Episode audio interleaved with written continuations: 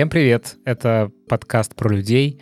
Меня зовут Лев Пикалев, и в этом подкасте я встречаюсь с разными людьми и задаю им разные вопросы, которые меня волнуют.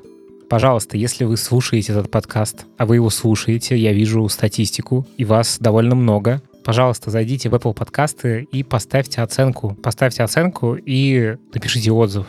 Это очень поможет мне продолжать этот подкаст, а еще это поможет другим слушателям узнать о подкасте про людей. Если вам что-то особенно понравится, и вы захотите этим поделиться, вы можете отмечать меня в Инстаграме. Я добавил свой профиль в описании этого выпуска, и вы можете отмечать меня. Я буду очень рад, мне будет приятно, и я зарепощу вашу сторис. Вот, гость этого выпуска — Ваня Митин — Ваня делает какие-то нереальные проекты. Многие из них вы наверняка знаете. Когда я буду их перечислять в начале разговора, я уверен, что в какие-то из них вы ходили, ездили и с ними сталкивались. Сразу оговорюсь, что эту подводку я записываю сильно раньше, чем случилась вся эта история с коронавирусом. Собственно, поэтому в этом разговоре нет ни одного упоминания карантина и пандемии. В общем, ставьте оценки, пишите отзывы, отмечайте меня в Инстаграме и давайте начнем. Давай перечислим для начала, просто чтобы как-то ввести в курс дела тех, кто слушает. В общем, про... давай я могу перечислить, наверное, а ты меня дополнишь. А, что я про тебя знаю? В общем, ты э, занимался музыкой, писал картины, написал книжку, которая называется «Гопник». Или «Гопники». «Гопник». Да. «Гопники» не я написал. А это другая книга, да? Ну, вроде есть какая-то такая книга, я не помню точно. Окей. А, значит, ты делал «Дом на дереве», ты делал «Циферблат», «Болотов дачу», и сейчас ты делаешь... А, еще у тебя была группа. Как она называлась? Неважно. Окей. Чтобы не нашли? Да ее не найдет никто, ну просто была и была. Ну хорошо. И сейчас ты занимаешься проектом «Шато Шапито» в Грузии. Да. Еще Болотов деревню делаю. Ну, это как бы немножко отдельный проект, потому что это деревня, мы строим деревню. Ну, это на базе Болотов дачи, рядом с ней, ну, как бы это одно дело отель, другое дело деревню со строительством домов и все такое. Окей, okay. еще у меня есть дурацкий совершенно вопрос, который всех раздражает, но я очень его люблю. А он звучит так. Расскажи о себе. Почему я его задаю вообще? Потому что, ну, мне кажется, когда со стороны о тебе кто-то рассказывает, тебя сразу ставят в какие-то рамки. Uh-huh. Ну, то есть, типа, вот этот чувак такой это делает тот. Вот сейчас я, на самом деле, мы это все, э, вот этим занялись, на самом деле, только что. Вот, а мне очень интересно тогда, как человек изнутри себя ощущает вообще, вот кто ты, Ваня? Не знаю. Ну вот, э, примерно то, что ты описал. То есть ты через себя ощущаешь через те вещи, которые ну, ты делаешь? Да, и больше через те вещи, которые я не сделал. У меня сейчас ощущение такое, что я ничего не сделал, мне много лет, ничего не успел, вот. Сейчас э, никому это все не нужно, как только закроется, все забудут и так далее. Но мне кажется, какая-то волна сейчас у всех такая подошла, какой-то цикл закончился, вот чего-то, что затронуло всех. Не, не, не так важно, э, какого возраста эти люди, потому что я что-то с кем не общаюсь, э, с людьми знакомыми, у всех какая-то апатия, депрессуха. Время стало вязким. Время стало вязким и все, и прочее, да, там вот эти все мемасы, что любой э, кто-то там должен закрыть стартап, выгореть, еще что-то. Ну, короче. Записать подкаст. Да, привет. вот, да. Вот, кстати, я сейчас выполню третий пункт. Вот, и мне кажется, что, ну, я только вчера начал об этом думать, почему это вдруг нас всех накрыло. Вот, и я думаю, что есть какое-то э, вполне себе, э, ну, объяснение. Причина. А ты, ну, примерно думаешь, э, ну, что, почему? Какие у тебя мысли вообще? Ну, я думаю, я думаю, что ну, то, что я за те два дня, что я обрывочно об этом думаю, я надумал то, что если говорить про меня и в целом людей, которые вокруг меня, которые более-менее в том же вертятся в каких-то делах, то вот, типа, ну, для меня вот вектор, в котором я сейчас нахожусь, начался 10 лет назад, когда я открыл дом на дереве. Это вот. что было Это было такое? такое место, маленькая, куда каждый мог прийти, делать там, что хотел. Ну, такая уютная гостиная, и там каждый платил сколько мог, бросая деньги в чемодан на выходе. Mm-hmm. Вот. Просто такой дом на дереве. Вот. Ну, из него вырос циферблат, как что-то более большое. Вот.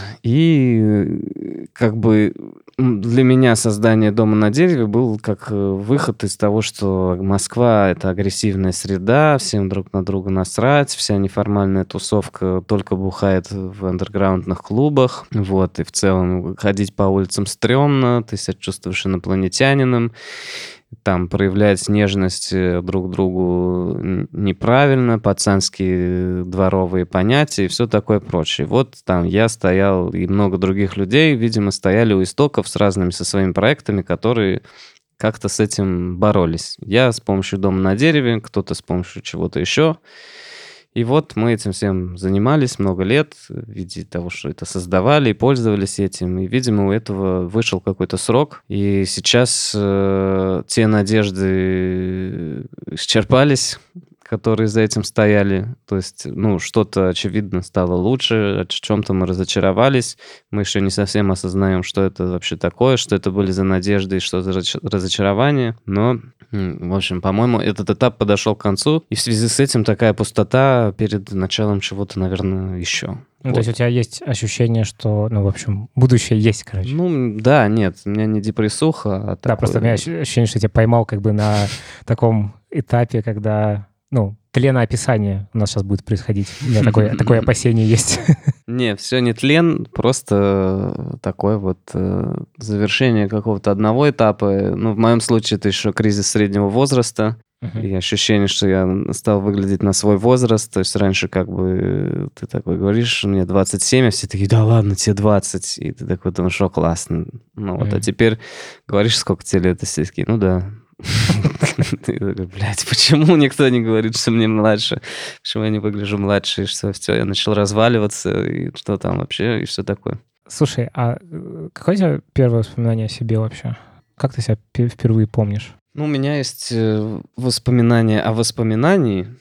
Это я, правда, в детстве считал, что я помню загробную жизнь, точнее, догробную угу. до рождения, что ну просто какой-то полет. Типа я лечу над какой-то землей, достаточно на ней мало растительности, холмистая поверхность, скажем так. Вот. Это у тебя как-то э, прям картинка есть? Да, есть конкретная картинка в голове, я ее помню. Ну просто вот, я не знаю, ну как с дрона примерно, угу. на такой же высоте метров сто от земли, просто вот пролетаю землю, которая, видимо, еще вот э, где-то в пятницу Бог создавал, то есть еще не до конца создал, или в четверг.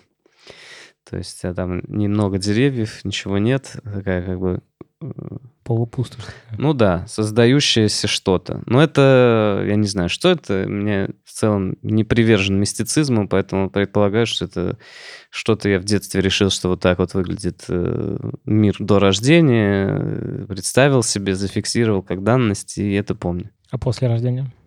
После рождения, ну, помню, деревня, дорожка, тропинка, изба, и лисички растут в траве. Угу. Ну, я думаю, что мне где-то два с половиной года было, и мы куда-то с мамой выезжали за город. Вот это одно из первых воспоминаний. Что ты вообще о детстве? Как ты свое детство вспоминаешь? С теплыми чувствами. Ну, да, у меня достаточно серьезная, по-моему, фиксация на детстве всегда была, и с детства я чувствовал, что это, типа, самый клевый возраст, и я не хотел взрослеть, и никогда у меня не было мысли о том, что я хочу стать взрослым, поскорее бы стать взрослым. Все там одноклассники только об этом мечтали. Мне никогда это не хотелось. Вот. Ценил момент, типа? Ну, наверное, да, ценил момент. Э, и поэтому, да, с детства у меня хорошие воспоминания, и в целом я думаю, что я жил достаточно хороших, счастливых обстоятельствах, мне с этим очень сильно повезло. Типа все меня любили, никаких мне искусственных ценностей не навязывали, ничего от меня не требовали. Вот, безусловная любовь, э, приятный антураж в виде там профессорских квартир бабушек, дедушек, э, ну, полупрофессорских, а, докторских, uh-huh. если проговорить про научную степень. Вот, э, там неформальные хиппи, полухиппи родители, ну, это раннее детство, то вот такое все было. Мне очень нравилось. А ты ранний ребенок, да? Ну, да. Мама меня в 20 лет родила. Отцу было 26 тогда.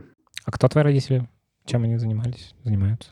Ну, мама была тогда журналист. Ну, когда меня родила, по-моему, она студентом была разных институтов, ни один не закончил. Ну, Мгм. в том числе литературного. И там в, в Твери какой-то, я не помню какой. Ну, потом, когда 90-е настали, она стала работать э, с текстом. Вот. И... Как редактор или... Ну, нет, писать тексты разные. Мгм. Ну, и, наверное, как редактор тоже. И там все было. И женские романы, и там реклама, и, передачи какие-то по телеку дурацкие, и статьи и серьезные, и, и женские, эти все журналы и так далее. И потом она перешла работать в фонд «Подари жизнь» Мгм. директором по связям с общественностью, если я ничего не путаю. Но в последнее время она э, живет в доме своем и делает из керамики разные штуки.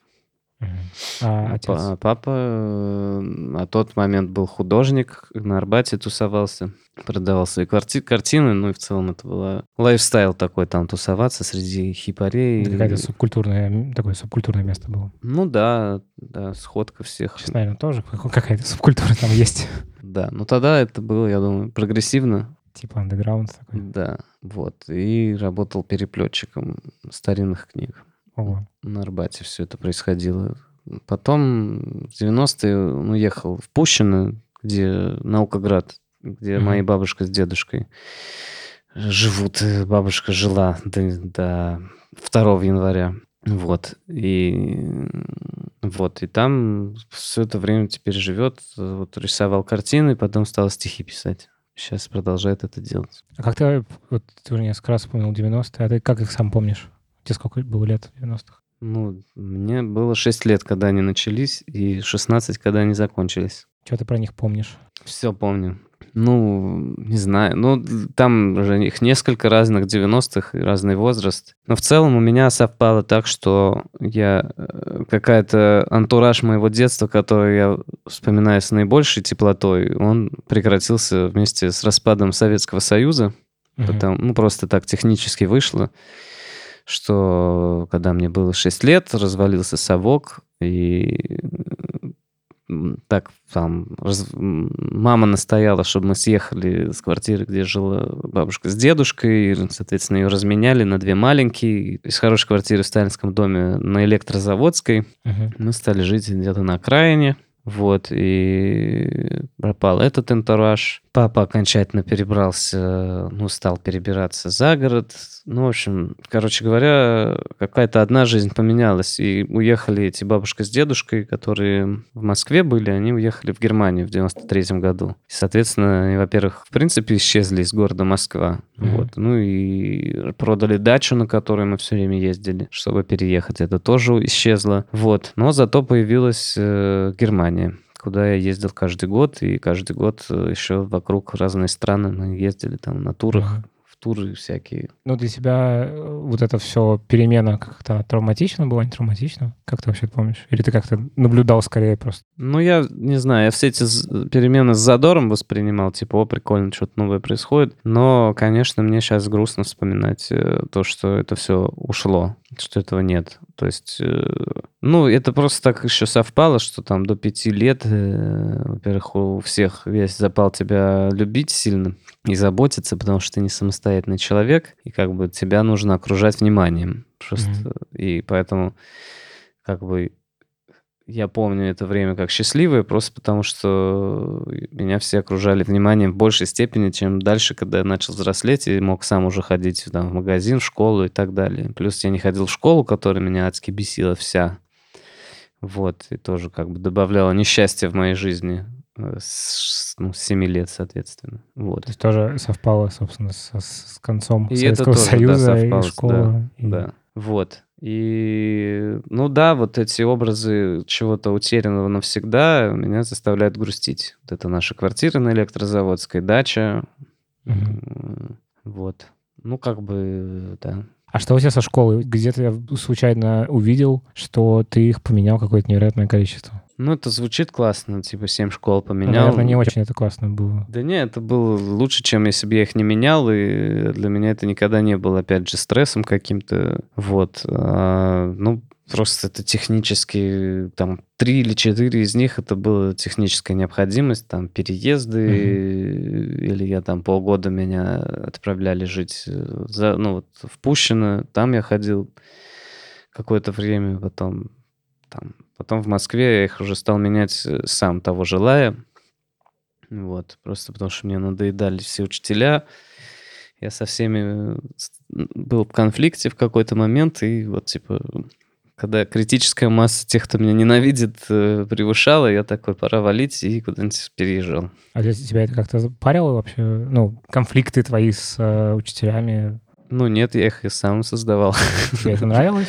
Ну, мне не нравилось то, что они э, так себя ведут. Угу. Вот. И я с ними активно спорил и не принимал их позицию. А их, ну, собственно, главное в основном учителей, что бесит, это когда нету субординации. Типа они, ну, многие, мне кажется, люди идут в учителя, потому что им нравится контроль, контроль какой-то. И чувство власти. Чувство власти, безусловное подчинение. И многие очень учителя на любой намек на то, чтобы не подчиняться этому, остро реагируют. Я, собственно, их за эту ниточку и дергал бесконечно. Ты их назвал на «ты»? Типа... Ну нет, не так. Ну, типа, я не принимал как аксиому все, что они говорят, э, спорил, там, меня бесило. Учителя же еще любят что-нибудь от себя сказать, свое какое-то мнение, не обязательно по учебной повестке, там, про uh-huh. Жириновского что-нибудь, uh-huh.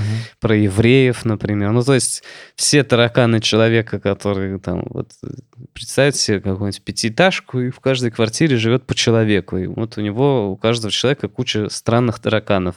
Угу. Обычно все это держат при себе, потому что стесняются. А учитель э, отчасти тоже, наверное, потому идет в эту профессию, что он может э, детям впаривать все, что угодно. Вот. А у меня, видимо, критическое мышление было развито, и Uh-huh. И плюс свобода внутренняя. Я просто тоже точно так же остро реагировал на любые странные заявления и их оспаривал, высмеивал и в общем, всякими способами. Издевался, в общем. Издевался над людьми, да. А Доводил. А одноклассники, что говорили про это? Ржали.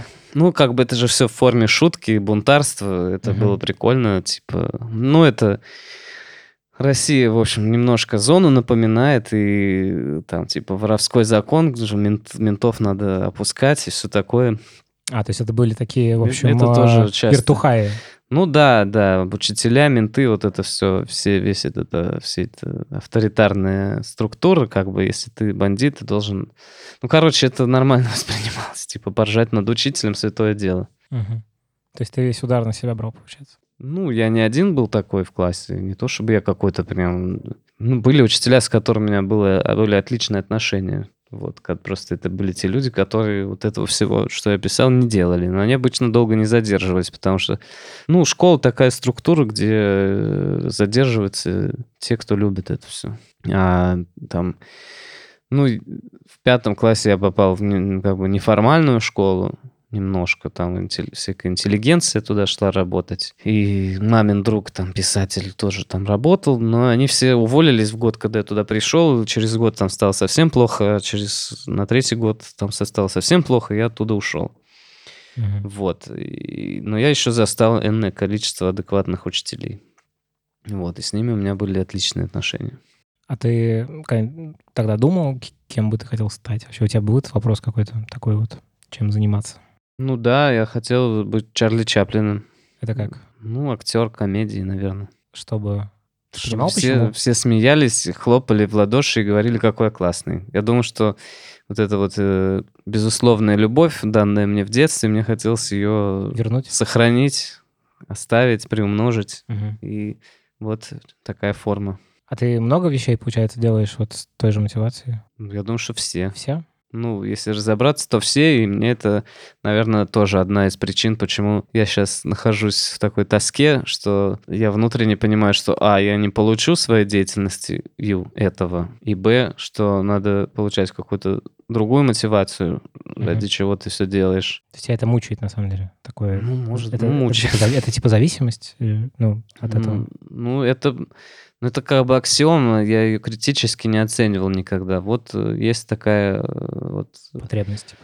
Ну да, ну как бы не то, что даже потребность, ну ты дышишь, как бы, ты же не оцениваешь, вот у меня есть потребность дышать, и ты не обсуждаешь это с друзьями. Ну концептуально ты понимаешь просто, что это смысла обсуждать нет, потому что, в общем, ну, ну естественно, это, это часть меня просто, типа, что-то делать, чтобы всем нравилось. И в общем-то, все, что мне нравится, что делают другие люди, как правило, тоже часто делается, чтобы всем нравилось. Вот. Хотя хрен его знает, зачем э, Венедикт Ерофеев писал «Москва петушки». Ради этого ли?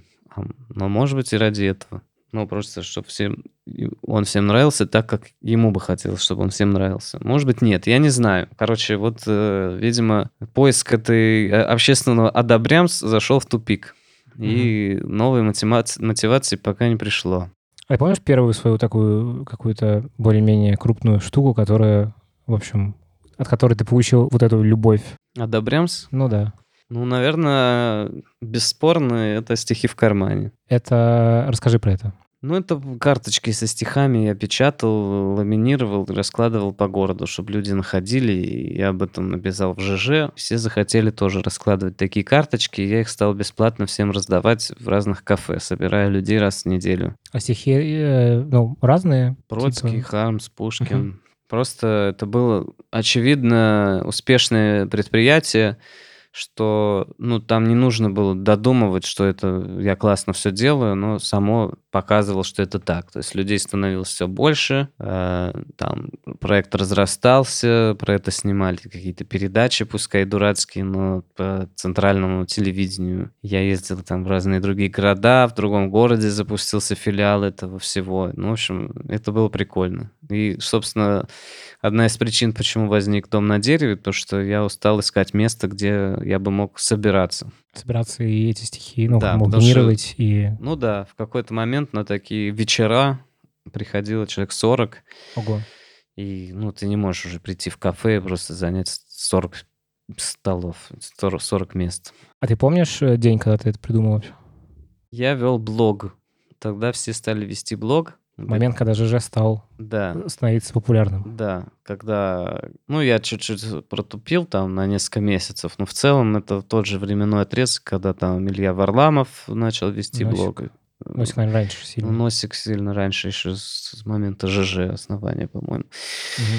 Вот. Ну, вот эта новая, уже не новая волна блогеров тогда началась. Мы все ходили на Триумфальную площадь с каждого 31 число и фотографировали, как задерживают Эдуарда Лимонова. И Мгм. кто первый выложит, тот собирает все просмотры и попадает в топ Яндекса. Вот я этим занимался. Ну и помимо этого пытался какой-то свой контент туда делать, типа там, не знаю. О чем ты писал, да? Ну, делился роликами Монти Пайтон. Тогда еще же была актуальна роль собирателя информации, потому что, ну, типа, люди такие, о, посмотрите, я нашел там старый ролик Монти Пайтон и выложил его в сеть. Это как бы было общественно полезное дело. Мгм. Вот. Ну, я какие-то эти такие дела собирал, там, какой-то английский язык пытался людей учить, ну, рисовал какие-то картинки. Не знаю, я мог поехать отфотографировать весь музей Набокова, выложить какое-то описание, вот. Но в целом Триумфальная площадь побеждала всегда любой мой авторский контент, потому что это было актуально, и, естественно, ты как бы что-то делаешь, и, и каждый раз, когда в топ выходит, как менты кого-то пиздят, ты начинаешь чаще писать про то, как менты кого-то пиздят. И в какой-то момент я просто только об этом писал и искал эти события, ездил на какие-то дебильные, бессмысленные митинги э, в надежде, что там кто-то кого-то начнет. Я об этом первый расскажу, и мне То- это... То есть тебя мотивация была чисто не журналистская, а такая вот, в общем, хайпа... Ну, наверное. Какое-то. Наверное. Ну, то есть моя журналистская амбиция, она, видимо, в силу, я не знаю, того, что я делал не очень интересный контент или в силу того, как что желала аудитория, на тот момент э, выходило так, что писать какую-то такую хайповую тему было выгоднее. Потому что Мгм. это все хотели читать, и ты сразу там попадал во все топы. Да, и э, как, как получилось э, стихи в кармане? Получились? Ну, я просто стал думать, так, блин, надо что-то свое за- запускать, чтобы пусть другие освещают, как я это делаю. Ну, то есть я, я у себя об этом расскажу. Ну, в общем, просто какая-то идея о том, что хочется сделать что-то свое, она возникла. И я, наверное, я еще до этого думал, что неплохо было бы что-то такое делать. Ну, то есть я помню эту мысль, что меня настолько бесило в метро, что люди читают, это сейчас все сидят с телефонами. Тогда ни у кого телефонов не было. Все читали, сидели с журналами Лиза, mm-hmm. Донцовой, Марининой, там все эти трэшовые... Э, Спорт-экспресс. Спорт-экспресс, сканворды и криминальные воровские книжки. Вот, mm-hmm. мне хотелось всем двинуть Томом Чехова по башке, чтобы пыль пошла, и человек такой, о боже, что я делаю, почему я читаю Донцову? А не Чехова. Да, вот. И я это желание конвертировал в маленькую карточку со стихом, потому что ну, это проще было сделать и нежнее. Вот. И так, собственно, я, ну, у меня еще был такой год, я почему занялся блогерством, потому что мне дедушка дал 10 тысяч долларов, я их все просрал непонятно куда, но я мог не работать какое-то время. Угу. Вот. И, и как раз они, у меня оставалось 3 тысячи рублей последних. сколько лет было? 24, ну, получается. Вот, у меня оставалось последние 3000 рублей, и я вот на 2 500 купил ламинатор маленький. Так что я инвестировал все свои деньги в этот проект, и это оказалась успешная инвестиция. А что он тебе в итоге принес? Как ну, ты ощущаешь? я ощутил, что такое проект, который интересен всем, а, а не потому, что я решил, что он всем интересен. Uh-huh. То есть до этого я делал там много чего, ну вот это музыка, литература, театр, все такое, и ну, как бы, да, на мои концерты ходили люди, там, человек 100, да, я выступил на пикнике афиши, там, да, какой-то журнал Play назвал меня музыкантом года и все такое прочее, это было. Но я чувствовал, что это не из-за того, что у меня музыка классная, а из-за того, что, в принципе, совершаю ряд э, действий нужных для индустрии, ты получишь прогнозируемый результат, который никак не связан с твоими талантами. Меня это не устраивало, мне хотелось, чтобы был органичный какой-то отклик, который вообще от меня действий никаких не требует. Вот я что-то придумал классное, и дальше это меня уже катит само. Mm-hmm. Вот. И я не чувствовал, что это происходит ни с моими книгами, ни с музыкой, там, ни со спектаклями, ни с картинами, которые я делаю. А вот здесь оно хренакс и очень быстро само покатилось. То есть это не что-то, что захватило весь мир, и там по CNN показывали карточки со стихами, но просто вот эта э, пропорция усилий на результат, она, больше, чем да, она мне дала пример того, что такое, как что происходит, когда ты делаешь что-то, что всем, ну, попадаешь в нерв, то, что это называется. А ты помнишь, как ты ощутил вот это, что да, это получается? Ну да, я выложил э, ЖЖ первый фотоотчет о том, как я выложил карточки с Пушкиным где-то по городу. И, ну, сейчас я недавно перезашел на этот пост, и там не то чтобы вал комментариев, но почему-то тогда я помню, что вау, нифига себе, как все комментят, круто. Mm-hmm. Может быть, половина просто люди удалили комменты, потому что я знаю, многие любят, удаляя ЖЖ, удалить все комменты, или, может быть, когда ты удаляешь аккаунт, удаляются все комменты. Ну, короче, сейчас там не то, чтобы 900 тысяч комментариев к этому посту. Ну, наверное, учитывая, что это контент не про Лимонова, а какой-то авторский и скорость получения этих комментариев. И все комментарии были о том, что «Ой, я тоже хочу, куда прийти, где взять». Mm-hmm. В общем, я почувствовал, что это прикольно. А потом на встречу пришло 20 человек, которых я не знал. Там 18 из них ради меня куда-то приперлись в кафе получить эти карточки. И я понял, что да, это круто. А ты их продавал как-то или ты просто отдавал? Нет, просто раздавал. Угу. Потом, когда я уже стал всех собирать, мы там стали пить чай, я стал приносить ламинатор. Мы там все, кто-то вырезал, кто-то ламинировал, кто-то засовывал в пленку. Вот, я стал донейшн просить оставлять в шапку, кидать. А ты себя в эти моменты э, вообще кем ощущал? Какой-то, ты как, как кому, не знаю, какой-то главный чувак, который ходит? Или, ну, что у тебя было внутри вообще? Или ты как-то сливался с э, этими людьми вместе? Вообще, что это было для себя? Не знаю, ну, нет, я не знаю. Я, ну, мне не очень нравится авторитаризм и вообще вот это вот э, окружение себя секты. Я всегда с этим сильно боролся и, в общем, mm-hmm. наверное, в ущерб себе. Но... То есть ну, я лидером не ощущал? Все это? Ну, лидером ощущал, но не то, чтобы я там упивался лучами славы, не знаю, не пытался манипулировать этими людьми или еще что-то mm-hmm. такое. Просто, да, прикольно. Приятные люди приходят. Э, и в целом, ну, вот, наверное, это тот момент, когда я почувствовал, что гостеприимство — это то, что я умею хорошо делать. Потому что смысл был, наверное, почему люди ходили из раза в раз на эти дела, уже не за, не за карточками, чтобы их потом разложить по городу, а чтобы прикольно посидеть 2-3 часа вечером. И как-то, в общем, я ты как-то знаю. все организовывал, чтобы это было Ну классно. да, да. Не то, чтобы я что-то делал специально, видимо, просто то, какой я есть, э, вокруг людей организует э, что-то как-то себя вести так, что всем приятно.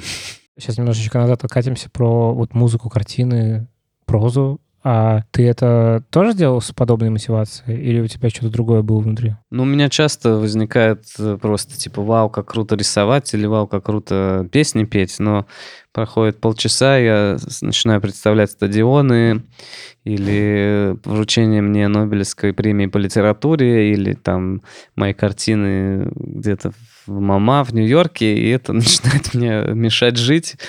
Вот. В смысле, ты этого же хочешь? да, Или- я этого хочу, а при этом я абсолютно ни- ничего не могу для этого сделать, потому что, ну, типа, я нарисовал первую картину совершенно ни о чем, но вот это единственная картина, от которой я получил полный кайф от процесса. Мгм. Вот, потом я стал совершенствовать как-то мастерство, и в целом там те 15 картин, что есть, они прослеживается в них некое совершенствование, но я уже такого удовольствия от рисования не получал, просто потому что э, мне хотелось уже поскорее висеть в МОМА, а тут еще, значит, надо Мгм. 20 лет рисовать, и, в общем, Наверное, поэтому из меня не вышло пока что большой творческой личности, потому что я сразу начинаю прагматически Мгм. думать о, о- о результате, а не балдеть от самого процесса.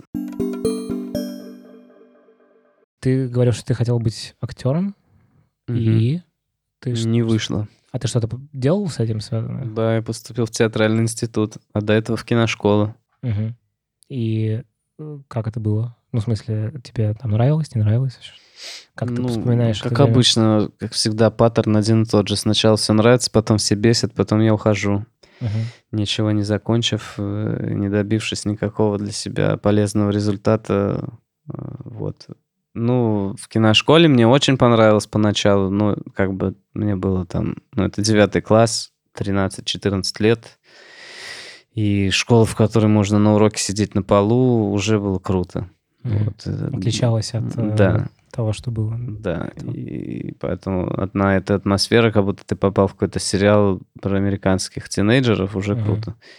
Вот, но там со временем что-то не, за- не заладилось у меня там тоже, вот, и я мечтал о том, что я сейчас... Я там помню, мне стали говорить, типа, давай, предложи проект. э, У нас тут все придумывают проекты и делают. Я говорю, давайте снимем трилогию «Властелин колец». Мне сказали, о, супер идея, вот, короче, тебе телефон английской киношколы, звони, наверняка они тебе помогут.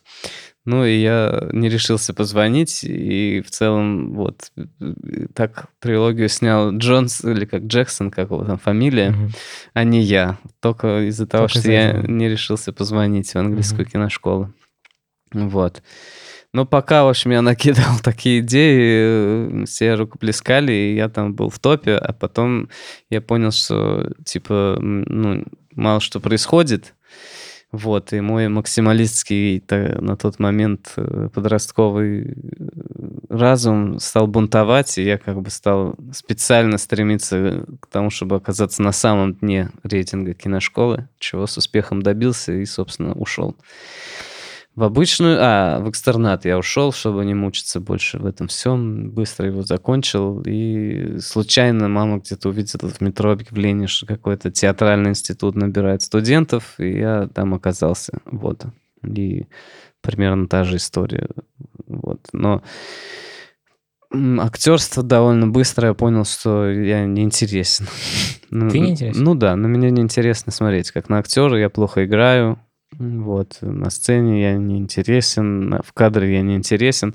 Я думаю, что это вообще какой-то э, не зависит от... э, Я долго думал об этом и решил, что интересность актера, она какой-то, какая-то данность природная, и все тут. И, и это есть или нет. Ты можешь это совершенствовать, но в целом, если этого нет, то расслабься.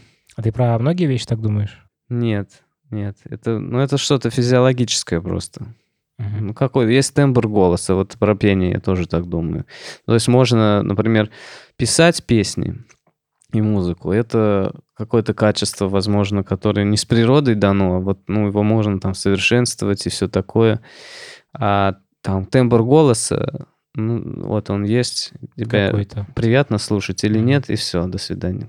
Вот, и, ну, собственно, мне кажется, в этом моя проблема в музыке в том числе. То есть я бы мог, в принципе, добиться вполне себе там каких-то неплохих результатов, но я-то себе представлял стадионы, и, не знаю, Beatles, Queen и все такое, славу такого уровня, а быть такой полуандерграундной звездой среди неформалов мне не хотелось. А это мучительно? Что именно? Вот это, ну, не совпадание ожиданий и реальности. Да, наверное, мучительно. Такое часто, ну, то есть у тебя, ну, очень сквозь весь твой рассказ, на самом деле, это прослеживается. Ну да, наверное. Вот это меня тоже бесит в себе, пытаюсь с этим разобраться. Потому что, по сути, стихи в кармане и блогерство сначала, потом стихи в кармане, потом на дереве, это все был результат такой мысли, типа, а, все, хер с ним, со всеми моими амбициями, буду делать что попроще.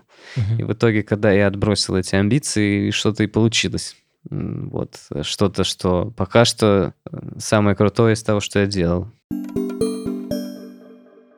Меня всегда, когда я видел твои проекты, меня всегда интересовало, ну, то есть я всегда видел уже их в точке сделано, вот. Э, Ну, вот сейчас я вижу Шатоши Пяток, которая как бы в точке начала. Мгм. Вот. Как происходит, что оно как бы так получается? Ну, то есть вот как ты находишь, не знаю, инвесторов каких-то? Как это вообще происходит? У тебя, видимо, какая-то есть э, внутренний какой-то алгоритм, как ты это делаешь. Ну, по сути, до Шатоши Пито первое, что я делал сам по себе, типа сам э, решился и начал, и всем рискнул всеми инвестициями, это стихи в кармане, когда я потратил 2 500 на ламинатор, что для меня было существенно на тот момент. Да, а все остальное, оно имело пинки извне, и это то, с чем я хочу побороться, собственно, с помощью Шатоши Пито я это и делаю, потому что это проект, который полностью только мной инициирован, никакой человек, который, как мне кажется, сейчас мне подставит плечо, все сделает и поможет, в нем такого человека нет. А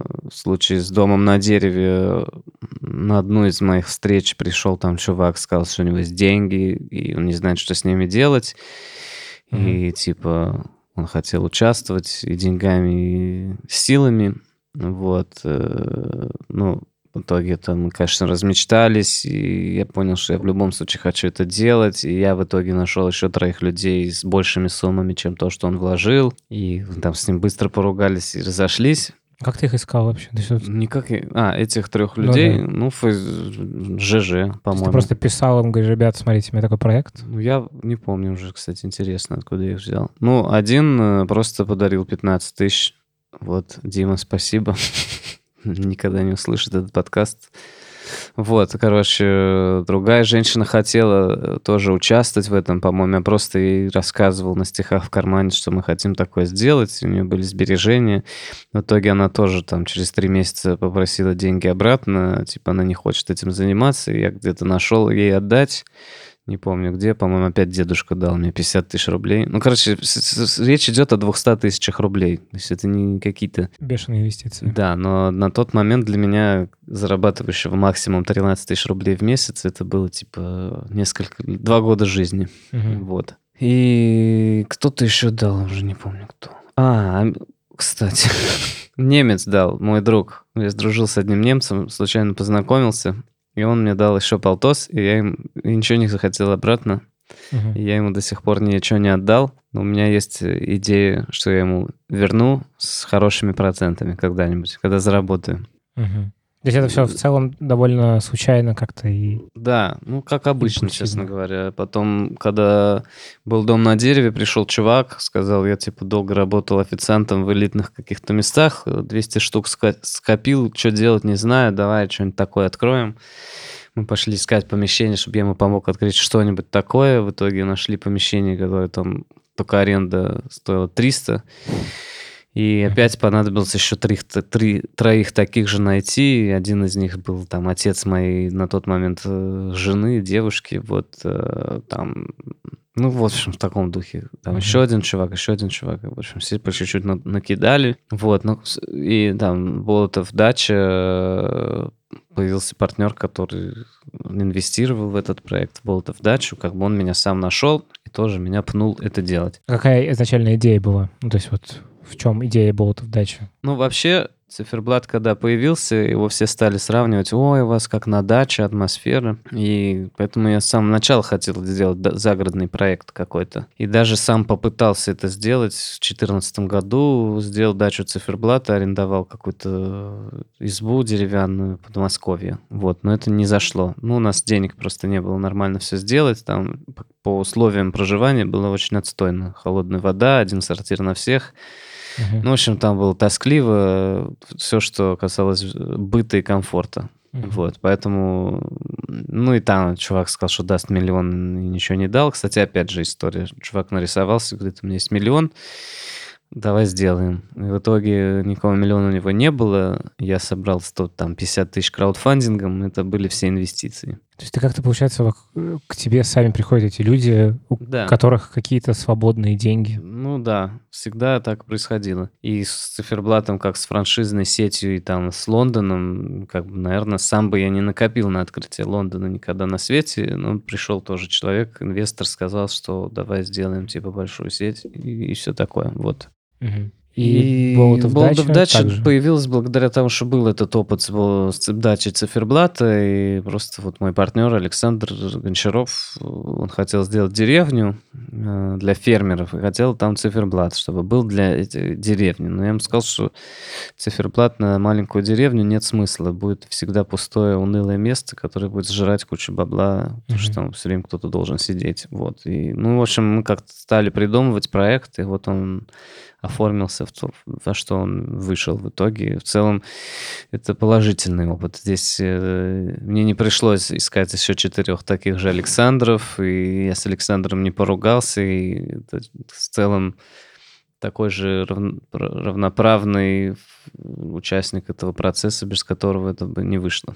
Ну, то есть, э, по сути, это просто какое-то приятное природное место, где построены дома, которые можно снять. Ну, и мы, да, мы пожить. построили большой красивый дом, где можно всем сидеть э, у каминчика, вместе есть за большим длинным столом. На втором этаже у него есть несколько номеров, и есть еще несколько отдельных домиков, которые тоже можно снять. Ну, просто это все сделано со вкусом, достаточно качественно, вкусная еда, приятные люди, в первую очередь это, наверное. Вот. Мгм. И просто я умею это делать. По сути, то, что я умею делать в циферблате, на болтов даче гораздо лучше продается. То есть это то, что называется гостеприимством. Да. Окей, а ты сейчас там принимаешь какое-то участие в Болотов даче? Ну да, я создал команду, ее там долго как-то мариновал, наладил определенные отношения в команде, они там сохраняются, и я в этом принимаю участие, так что в какие-то моменты подключаюсь к решению задач, Мгм. вот, там, не знаю, будь то смена какого-то участника или, ну, что-то, в общем, возникает. Но там, слава богу, это, это тоже важный для меня был пример. Как и все люди, которые там только начинают что-то делать, э, они все пытаются делать сами, и никакую деталь не готовы отдавать никому. Так было в «Доме на дереве», и так было в «Циферблате». И «Циферблат» меня заставил из этой парадигмы выйти, просто потому что, когда их у тебя 20 штук от Лондона до там, Казани или Улан-Батора, то невозможно. Я пытался контролировать все, пытался построить систему так, что каждая э, там, знаю, покупка чашки в любом из них должна была бы согласовываться со мной. Чуть не сдох и вот и понял, что надо команду по-другому формировать, чтобы максимальная свобода была и люди, которые готовы с этой свободой совладать. То, что называется плоскими структурами и всяким таким. Ну да, бирюзовые организации, самоорганизации и все такое прочее. Вот то, что на Болтов даче более-менее работает, и это я считаю, что для меня успешный пример, потому что в целом два года я не нужен там каждый день, все работают. Ну, да, я нужен там, то есть э, моя там роль есть. Во-первых, в принципе, людям нужен какой-то лидер, на которого бы они равнялись. Ну, я имею в виду не в принципе, а в проектах. Вот. Это что? Это как имя? Или что? Ну, это, я не знаю, набор какой-то моральных качеств, которые заставляют тебя на них как-то опираться, что ли, чтобы ты чувствовал некую иерархию процессов, естественную, эстетическую какую-то струну. Мгм. А это прибыльный проект? Ну, более-менее, но нам устроили там... Ну, короче, У вас недавно была какая-то... ну, недавно она закончилась, а началась она три Давно года назад, да. когда нам запретили строить деревню, и мы не могли развивать отель, и не могли строить деревню. И я думаю, что если бы мы это сделали, мы бы неплохо заработали на продаже деревни, и у нас был бы большой отель, который бы приносил хороший доход. Сейчас из-за того, что мы законс- законсервировались на самом старте, не развив до нормального номерного фонда, отелю нужно там от 60 номеров, чтобы хорошо зарабатывать. Если это не семейный бизнес, где муж с женой делают все, Мгм. то Ну, то есть, это- если у тебя есть какой-то нанятый персонал, да, то, это от 60 номеров, чтобы это Мгм. вообще имело смысл. Вот. И ну, у нас их там было меньше 20. Вот, но он не- небольшую прибыль он дает. А вы в итоге разрулили с государством все эти темы? Я понимаю, что э, правительство, собственно, Тульской области э, не захотело вам давать разрешение на... Ну, не то, что оно Или такое, как это? типа, вот есть козлы, Болотов дача, давайте им не дадим разрешения. Там просто казус на казусе, Какие-то бюрократические... бюрократические всякие дела, тянущиеся с 80-х годов, дошли до своего апофеоза, и Мгм. мы оказались заложниками этой ситуации. Но да, там, ну, мы с ними вышли на связь, и в целом с момента выхода на связь э, был построен диалог, и то, что они обещали сделать, было сделано примерно в те сроки, в которые это было обещано. Ну, там чуть-чуть дольше, но мы все понимали, что это будет чуть-чуть дольше. А ты первый раз как с государством вот так сталкивался? Да, и меня это немножко тоже очень, нем- немножко очень сильно огорчило до того, что я эмигрировал в Израиль, мне кажется. А ты понимаешь, в чем проблема? Ну, вот почему это все так? Ты увидел как бы корень зла? Ну, я просто, наверное, еще такой чувствительный человек. В целом ничего критического не произошло. Мне не надо было на табуретке петь песни про Путина, не знаю. И в целом вполне себе там было нормальное общение с этими людьми. Просто душное, типа, или что? Ну, просто, я не знаю, сам факт того, что для того, чтобы решить мою задачу, я должен это делать. То есть, если бы они приехали на Болтов дачу, или, я не знаю, мы где-то случайно познакомились, и я бы точно так же там ходил к ним в кабинет и просто пообщаться, это было бы абсолютно ок. Мгм. Никто из них не вызывает у меня, кроме одной женщины, негативных эмоций. Но сама эта ситуация, видимо, весь этот бэкграунд, еще тянущийся со школы, и непризнавание там вот такого Да, я сейчас тоже подумал про эту параллель. типа, Да, что это... все это вместе, для меня это все в итоге было стрессов достаточно. Вот. Э, И ну, если разобраться, то неприятно, что ты сделал что-то типа мега крутое для региона, и, может быть, даже для страны, потому Мгм. что, ну, действительно, в стране и сейчас, и 4 года назад, когда все это запускалось, все было достаточно кисло с э, выездом за пределы большого города. Ну, то есть это вот сейчас, наверное, в ближайшие года два куча каких-то экопарков стало появляться. И то, Да. наверное, не такая уж куча. Ну да, я- и не так их много, и не все у них там хорошо с э, сервисом, с гостеприимством. Часто милота в Инстаграме, потом приезжаешь, там достаточно безразличные люди сидят, потому что так выстроены рабочие процессы. Ну как бы это по Инстаграму не поймешь. Мгм. Я по-прежнему считаю, что там такого уровня отеля, как Болтов Дача, в России нет. Мгм. Я могу сказать, что уровня как циферблат есть по комьюнити, по гостеприимству уже появились. А вот по Болотов даче, по-моему, пока нет. Ну, может быть, я кого-то один-два места забыл, но в целом, как индустрии, этого не существует. И Болотов дача — это пример того, что за городом в России может быть круто, что можно выезжать из Москвы, как может быть комфортно и все такое без luxury или без шансона. Короче, это ворота из Москвы в светлый мир Тульской области. Мы бы могли получать лавры, и быть лицом чего-то там. Вместо этого э, вот мы там через третьи руки узнали о том, что мы больше не можем строить деревню, и такие опаньки, и Мгм. пошли узнавать, что происходит. Какая-то обратная сторона всего этого, э, в общем, этой рус- русскости нашей в том, что можно делать просто хорошие штуки, которые, ну, как бы, и ты всех будешь рвать тем, что ты просто хорошее делаешь, классное. Ну, то есть я Ну, имею в виду, что жизни не конкуренции нет. Жизни не хватит преодолевать эту среду. У меня нет сил больше преодолевать ничего. Я вообще не Мгм. хочу больше заниматься ни героизмом, ни преодолением. Я То есть для себя- настолько тебя это выжгла, вот эта вся история, что... Ну да, ну нет истории в целом, это все любая деятельность в этой стране, она так или иначе. Я не говорю, что в другой стране ее нет. Ну, то есть там в Англии тоже э, достаточно весело бывает. И я думаю, в США и везде там вот эта вся бюрократия и то, что любой на тебя может по любому поводу подать в суд, и вообще вся эта практика искать причины, почему на тебя подать в суд, и, все исходящее от частных лиц и так далее. Ну, в России там есть тоже свои реалии. И, ну, и это в целом мировая система. В России она тоже проявлена достаточно ярко и как-то там по-своему. И, но у меня нет сил вообще ничего преодолевать, никого, никакие странные обстоятельства. Мне это типа адски надоело, и я понял, что не хочу заниматься делами, где это надо делать, и никому не желаю. Я вообще желаю всем, типа, избегать. Вот, и, кажется, эпоха героизма должна подойти к концу. Мгм. надо просто сливаться, если что-то, типа, не круто.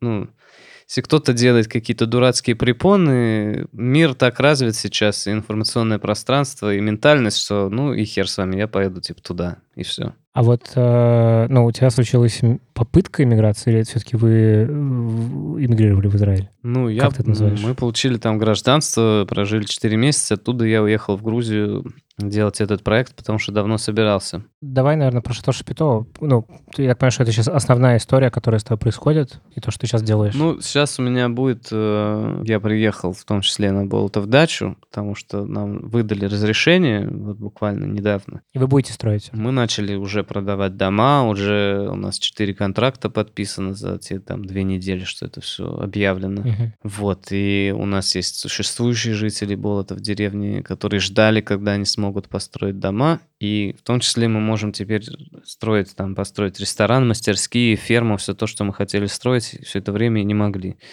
Поэтому сейчас мне предстоит этим тоже заниматься достаточно сильно. Мгм. Вот, но в целом, да, наверное, в большей степени я сейчас увлечен Шато Шапито и физически нахожусь там сильно больше. Что это такое? Какой план? Большая земля, 12 гектаров в Грузии, красивый лес, поле, река. И что вы будете там делать? Ну, такой странный смесь болтов дачи и Бернингмена. Вот это, ну, да. А э, что от Бернингмена? Ну, эстетика какая-то, поиска себя, нахождение в моменте, э, пробуждение внутреннего ребенка, Расскажи самореализация. конкретнее, ну, то есть вот какой у тебя план? Что это будет? Ну, физически мы хотим построить, да, большая территория, в ней будет разбросано 56 разных домиков, которые номера для, ну, отеля. Они все чтобы- разные Чтобы будут. в них жить. Они все будут разные, с уклоном в экостроительство. Дома на деревьях, какие-то там м, эти самые хижины из мешков с землей, просто деревянные хижины, старые грузинские дома, которые мы откуда-то перевезем и там пересоберем. Вот, и, ну или там всякие трейлеры старые, все в таком духе. Вот, будет там ресторан, будет там мастерские, ферма, сад, огород, э, и большой шатер Шапито, в котором, как в циферблате, все будут тусоваться, пить кофе, и, и там же будут всякие мероприятия, выступления. Пока по описанию, ну, кроме каких-то антуражных штук, похоже на Болотов дачу. Ну, в целом, да, просто вопрос эстетики и, и посыла. Болотов дача — это такой... Ты приехал, не знаю, к бабушке на дачу и, и кайфуешь, да, у тебя бабушка образованная, не знаю, условно Лилиана Лунгина, вот, но, да, Болотов, да, в Шато Шапито ты приехал в какую-то странную историю, где ты можешь выбрать себе костюм, в котором ты ходишь, где каждый номер в нем жил как будто бы э, несуществующий более артист того цирка, в который ты можешь походить, и в каждом То номере... есть это какой-то, ну, в общем, это что-то, иммер- какой-то иммерсивный спектакль. Ну да, смысле? немножко иммерсивный спектакль. Ты можешь взять какой-то образ, который ты сам там выбрал себе, и в нем пребывать. Можешь просто за всеми наблюдать. Можешь, я думаю, сделать кладбище для живых людей, чтобы каждый человек получил два на метр и мог там что-нибудь положить, и знал бы, что вот есть место, где у него что-нибудь лежит. Мгм. Вот. И, ну, то какие-то такие дела странные. А как получилось, что, в общем, ну, откуда это все родилось? Почему ты этим занимаешься? Отсюда. Все из головы? Ну, наверное, да. Ну, ну все это продолжение циферблата. Мне всегда, ну, видимо, нравится это делать. Это про комьюнити какое-то? Про да, что это? Я думаю, что это комьюнити и создание среды, где все тебя любят, и друг друга любят, и все такое. Домик друзей из э, Чебурашки и Крокодила Гены. Тот э, потерянное чувство того, что все люди хорошие, добрые, друг к другу хорошо относятся, которые я пытаюсь э, создавать и все больше в это углубляюсь. То есть циферблат приходили на пару часов, на Болтов дачу уже на три дня, Болтов в деревню постоянно будут жить, а в Шато Шапито, ну, дней 5-6 тоже есть планы потом там деревню рядом сделать. И, ну и если на Болтов даче ты приехал, уехал, то в Шато Шапито будет большая степень возможность оставить какой-то след за собой в виде арт чего-то там, самореализации mm-hmm. в той же могилке. Все, в общем, для тебя такой... А ты как думаешь, для тебя это какая-то терапия? Ну, типа, вот эти проекты? Что, что ты в этом находишь? Терапия? Ты как тебе, тебе становится лучше от этого, от того, что ты делаешь эти проекты? Ну, наверное, не знаю. Это вопрос я себе уже сам задаю. Типа, зачем я это все делаю? Это, на самом деле, центральный вопрос моего подкаста обычно. Ну да. Но то есть, раньше я объяснил, зачем я все это делаю. А сейчас, когда я понимаю, что эта мотивация недостижима, вот, э, ну, в случае там с Шато Шапито меня органически выводит на то, что мне приятно делать, а это находиться на природе, и своими руками что-то делать, много ходить, есть еду, которую я вырастил и так далее. Все это мне очень нравится в принципе. Я бы с удовольствием, если бы не потребность в деньгах э, или еще в чем-то, пожил пару лет без амбиций и просто в своем огороде или путешествие. Типа это кайф от процесса как раз тот самый был Ну бы. да, он есть, но мне его одного, к сожалению, недостаточно. Долго я бы, наверное, не хотел так делать. Но по-прежнему мне как-то близка идея объединения людей людей, хотя я очень много в них разочаровываюсь в итоге. А в чем? Черт его знает, не знаю. Ну, просто... Просто ну... идея очень крутая, ну, и там Burning Man очень крут вот этой утопической, ну, мы ее называем утопической, угу. и, ну, много кто про Burning Man так говорит, по крайней мере. Я не знаю, как ну, они сами наверное, говорят про это. Наверное, я создаю превью того, как э, хорошо бы людям было друг с другом могло бы быть. сосуществовать, да, как некое, э, ну, что-то, что еще демо-версия, то, что еще не создано как база, но может быть.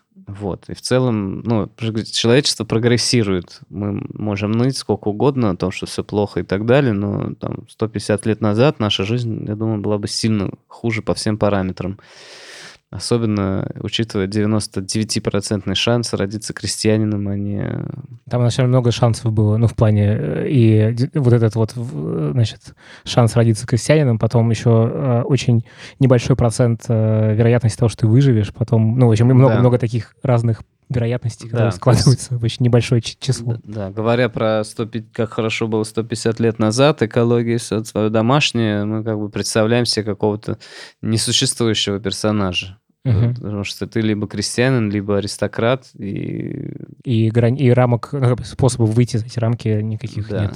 Вот, поэтому жизнь сильно лучше, чем раньше, слава богу. И, ну, задача нас сделать ее еще лучше. И вот я ее как-то выполняю. И а ты проект... Чувств... Извини, ты чувствуешь утопичность всего этого все равно или нет? Я не чувствую утопичности, честно говоря. Вот если бы... Ты можешь себе представить, что вот реально все так живут? Вот, ну вот как? таким... Все хорошо друг к другу относятся, все умные, интересные, да, могу. Открытые, свободные, да. Э, охраняют свои чужие границы и, в общем... Ну, в целом я вижу это, да, как mm-hmm. возможности. Наверное, это меня и разочаровывает в целом, что этого не происходит есть риск э, не дождаться, что это произойдет.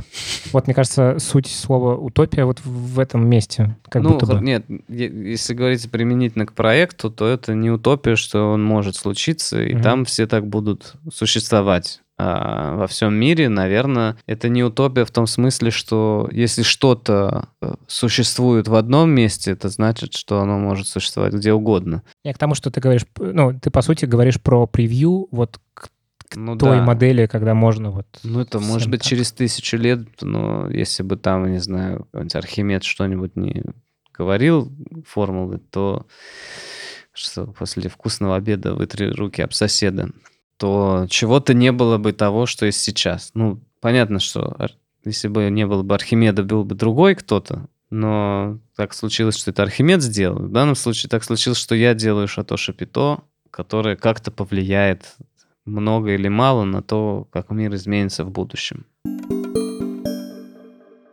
А ты боишься смерти? И боюсь, и не боюсь. То есть вот эта последняя общая грусть какая-то, она в целом типа делает меня равнодушным к тому, что я могу умереть, с одной стороны. А с другой стороны, я бы не хотел умирать вообще никогда. Меня бесит это старение, умирание. И я считаю, что вообще человечество занимается какой-то хуйней, все, что им надо делать, это бороться со смертью как раз. И потому что есть ощущение, что это достижимо, и если бы все сейчас занялись этим, то, в принципе, я бы мог еще и не умереть никогда. Ну, или, по крайней мере, умереть ну, только если по своей воле, а не в силу обстоятельств. Вот. И просто то, что мы тратим там деньги на оружие и прочую фигню, ну, а, и совсем небольшой процент тратится на это, меня тоже заставляет грустить. Вот. Я надеюсь дождаться хотя бы того, чтобы лет 85 законсервироваться, чтобы меня там восстановили еще через 150. А почему это важно жить вечно? Ну, потому что я считаю, что вот никто из нас э, на данную минуту не готов умереть. Я не хочу прямо сейчас умирать. Почему я должен вдруг захотеть когда-то умереть? Когда настанет этот момент? Почему он, если тебе 150 лет, но ты в физической форме, как сейчас, то с ну, какого момента, почему да. произойдет этот момент, когда вдруг хочется умереть? Мне кажется... То есть проблема в старости, на самом деле. Ну, то проблема не... в старении, да, угу. в там, ухудшении всех физических процессов, в том числе мыслительных. Угу. Это то, что, типа, люди говорят, ну, я не хочу жить вечно. Ну, конечно, если тебе там сто лет, ты, ты разме и разваливаешься, действительно нет смысла это тянуть. То есть, если я буду знать э, там 90 лет, что я близок к деменции и нет никакого возможности, что я могу законсервироваться или выздороветь, я предпочту эвтаназию, чем там mm тянуть это лет 10 и 15 еще. Вот. Ну, а... а смерть в этом смысле это, ну, есть такая концепция, что это некий мотиватор. Ну, то есть это... Да, по-моему, так себе мотиватор. Тот самый пинок, который... Ну, это какая-то школьная, школьная мотивация, типа тройка в конце четверти. Нет, я не думаю. Я думаю, наоборот. Люди часто думают о том, что они не хотят вечно жить по той причине, что вот сейчас мне, ну, там, типа, в 20 лет ты еще можешь думать, что, ой, столько всего могу сделать. Мне вот сейчас, типа, 35, и я хочу объехать весь мир, хочу сделать шапито, хочу вырастить классного сына, хочу заработать денег, хочу написать книгу о том, как у меня там все с циферблатом было, хочу растить сад, и у меня есть, короче, 30 э, потребностей, которые никак вообще не коррелируют друг с другом чисто хронологически. И... То есть вопрос желания, как бы. Да, и это заставляет тебя грустить, типа, путешествовать, когда ты потом не сделаешь ни бизнеса, ничего, типа, mm-hmm. чтобы объехать весь мир, нужно лет 15, и вот в 50 лет кому я там буду нужен, старый, все уже не понимаю, что в мире происходит, потому что я болтался по свету и все такое. И получается, что, в общем, ты как бы всего, что ты хочешь сделать, ты не можешь, значит, ты выбираешь что-то одно, а там еще 30 дел, которые ты не делаешь, и тебе из-за этого грустно, и вот это все вызывает такую скуку, депрессию и прочее, прочее. Если я буду знать, что я могу 40 лет заниматься гончарным делом, а потом у меня будет 50 лет на то, чтобы все объехать, а потом 100 лет на, не знаю, что угодно, на покер или сниматься в порнографии, все, что я захочу, могу делать, то в целом, мне кажется, жизнь не такая уж и скучная вещь окажется.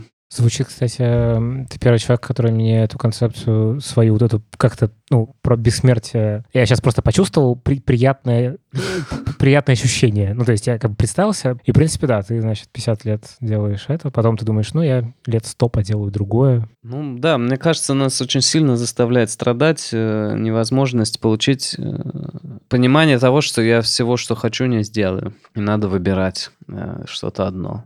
Потом, ну, через 500 лет можно на Марс полететь или еще что-то. Ну и вообще наступит сингулярность, и все по-другому будет, в принципе. А что такое сингулярность? Когда все мозги в один большой мозг объединятся, тела больше будут не нужны, и мы будем одна такая клетка в мировом океане гудеть. А вот что ты выбираешь в итоге? Вот из этих всех дел, которые ты описал, что для тебя сейчас самое важное, что тебе кажется, Ну, вот во я- что вкладывать? Я делаю шато шапито. М, Мне оно нравится, в принципе, делать его как вещь в себе. Но, наверное, одного этого мне было бы скучно и быстро наскучит. Поэтому, наверное, за ним что-то еще последует большего размера. Вот. В целом я двигаюсь с геометрической прогрессией. Если брать стихи в кармане, потом дом на дереве в несколько раз более крупный проект, потом циферблат, потом Болотов дача. И сейчас Шато Шапито планируется вдвое крупнее Болотов дачи. Соответственно, потом будет что-то в несколько раз крупнее Шато Шапито и все такое потом прочее. Потом Ну, в целом, я хочу захватить весь мир и уничтожить границы и политические режимы, и деление на страны и все такое. А зачем? А зачем они Зачем тебе нужны? это? Ну, мир же слишком зависим друг от друга, все страны, все люди, и та, как бы не банально это звучало, экологическая катастрофа, которая на нас надвигается, она тоже надвигается во многом из-за того, что весь мир разделен, даже если вдруг Мы США... не можем вместе что-то Ну решить. да, США спохватится, ну, короче, Ничего не получится. да, одного какого-то. Короче, я хочу создать просто новую страну на весь мир, и оно не имеет географической территории, а люди являются носителями страны. Мгм.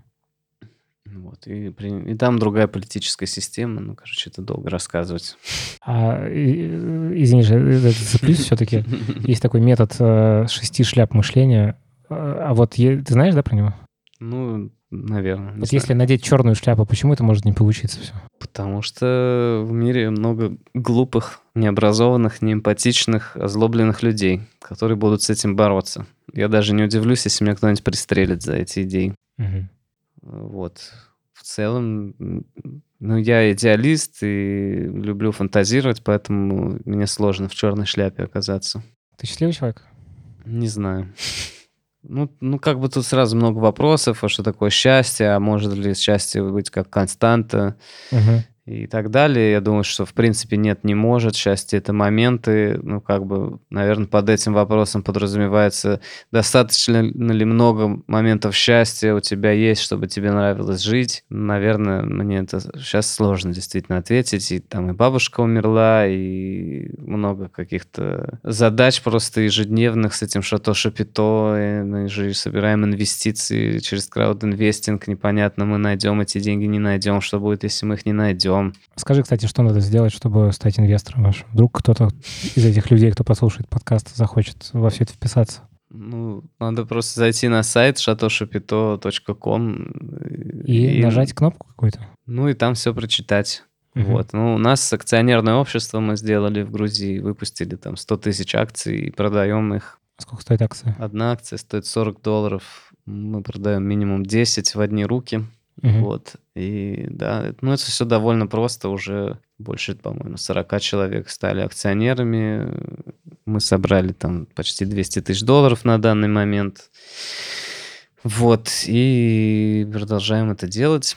А если ты становишься акционером, то что в итоге ты Ты получаешь? получаешь э, дивиденды, Мгм. там, скидку, какой-то сертификат и возможность в будущем продать эти акции подороже. Мгм. То есть, ну, это э, через какое-то время это все. Ну да, ну Мгм. в основной смысл, я думаю, все-таки получение дивидендов. Это не то, чтобы какой-то стартап, который там может в тысячу раз окупить вложение, но это, на мой взгляд, такой консервативный, но стабильный бизнес, который может приносить э, сильно больший доход, чем вложение в банке. Но это Мгм. риск, что все просрется и ничего не произойдет, он всегда есть. Мгм. Спасибо тебе. На, на этой финансовой ноте Да, не, ну, закончим смысле, философские э, размышления. У меня еще был вопрос про то, ну, помнишь ли ты какой-то момент, вот именно описать момент, когда ты был, вот чувствовал себя счастливым, если ты это помнишь, чтобы на этой ноте мы закончили. Ну, пока что выходит, что все, что я помню про поводу быть счастливым, оно вот касается квартиры на электрозаводской. Ну, то есть в Советском Союзе вот это Было были счастье. времена. Да, ну нет, конечно, есть моменты счастья, просто, ну, как бы я всегда теперь в них нахожу какую-то не, не настоящесть, ну, типа, да, я, наверное, был счастлив, когда про циферблат вдруг там CNN, BBC, еще 100 похожих наименований мировой медиа стали рассказывать. Я думаю, все, вот я вырвался, значит, моя жизнь никогда не будет как раньше, я теперь вошел в ряд э, всех великих на свете людей, и все такое прочее, как бы была эйфория по этому поводу. Насколько она, типа, ну, нужна для того, чтобы испытывать счастье, я сейчас не знаю. А тебе хочется вот в, это, в этот ряд войти? Я не знаю, кто, кто, кто там в Илон Маск, Стив Джобс? Кто вот, ну, где бы ну, ты хотел постоять рядом? Я бы, наверное, не знаю. Я, конечно, больше оглядываюсь на творческих людей, типа писателей. Ну, не знаю, Джон Леннон, Курт Венигут какой-нибудь там. Ну, ну да, в целом Илон Маск, Стив Джобс тоже норм. Вот, но мне, мне как-то, когда мне грустно и нужна какая-то поддержка, я вспоминаю людей, которые как бы своим существованием делают жизнь прикольнее. Ну, как-то, и это обычно не Илон Маск и не Стив Джобс, а это... Музыканты ну да, писатели, философы, музыканты. И ты хочешь одним из таких людей быть? Какая у тебя мечта ну, вообще в этом смысле? Ну, ну или в другом каком? Для меня это просто показатель того, что ты что-то прикольно сделал. То есть я не очень сильно верю в концепцию писать в стол. Я в нее верю в условиях там, если ты живешь в Северной Корее, и для тебя просто физически опасно писать не в стол, или такое вокруг общества, что дикарей, что они не поймут, что ты делаешь. Но в целом сейчас, э, когда информация распространяется молниеносно, я не верю в эту концепцию. Я верю, что, в принципе, известность достаточно ну, ключевой фактор того, что ты что-то делаешь прикольное. И в этом смысле я стараюсь достигать известности не ради нее самой, а как подтверждение тому, что я делаю что-то полезное. Что мы все хотим быть полезны. А, ну, как бы того, не знаю, какой-то обратной связи конкретных людей тебе недостаточно? Конкретных людей, наверное, нет. Я, ну, как вот это, наверное, тоже одна из странных таких вещей, что мнение ни одного человека в частности мне не интересно. Угу. А свое? Ну, я не знаю, какое у меня может быть. Ну, есть... Не, ну, в смысле, вот э, я как раз тебя вначале про это спрашивал, вот когда ты уверен, что, ну, в общем, то, что делаешь, классно тебе хорошо от этого, ты получаешь удовольствие. У тебя есть прислуш... ты прислушиваешься к этому своему мнению или нет? Ну да, конечно, я не готов делать то, что мне не нравится ради славы, денег и успеха. Вообще ни секунды просто. Это uh-huh. там тоже одна из важных вещей, которые для себя понял, что мне настолько важно, чтобы в данный момент времени меня все устраивало, что я ни за какие ковришки не буду там иметь взаимоотношения с человеком, который меня раздражает. То есть, чтобы мне это не сулило, если меня кто-то бесит, я не, не вступаю в эти отношения больше никаким образом. Речь сейчас идет профессиональный в первую очередь. То есть никакой инвестор, который э, мне там готов дать кучу бабла на реализацию моих самых смелых идей, но настолько меня как личность раздражает или источник его доходов, я не, не вступлю в эти отношения. Mm.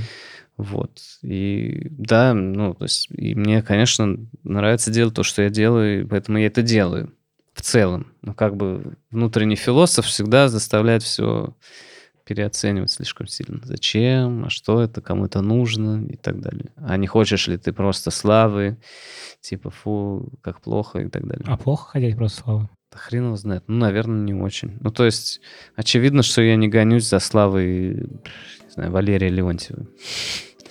Или там кого-нибудь. Вот, то есть как бы хочется, ну, несколько критериев сохранить в этом марафоне. Это вот какие-то что твои проекты, они где-то лежат по значимости, там, не знаю, тонкости, интеллектуальности и человеколюбию, там же, где находятся всякие, кого мы недавно произносили, Джон и Леннон и там и так далее. Это был подкаст про людей. Подписывайтесь, ставьте нам оценки, пишите отзывы. Спасибо тебе, Вань. Спасибо.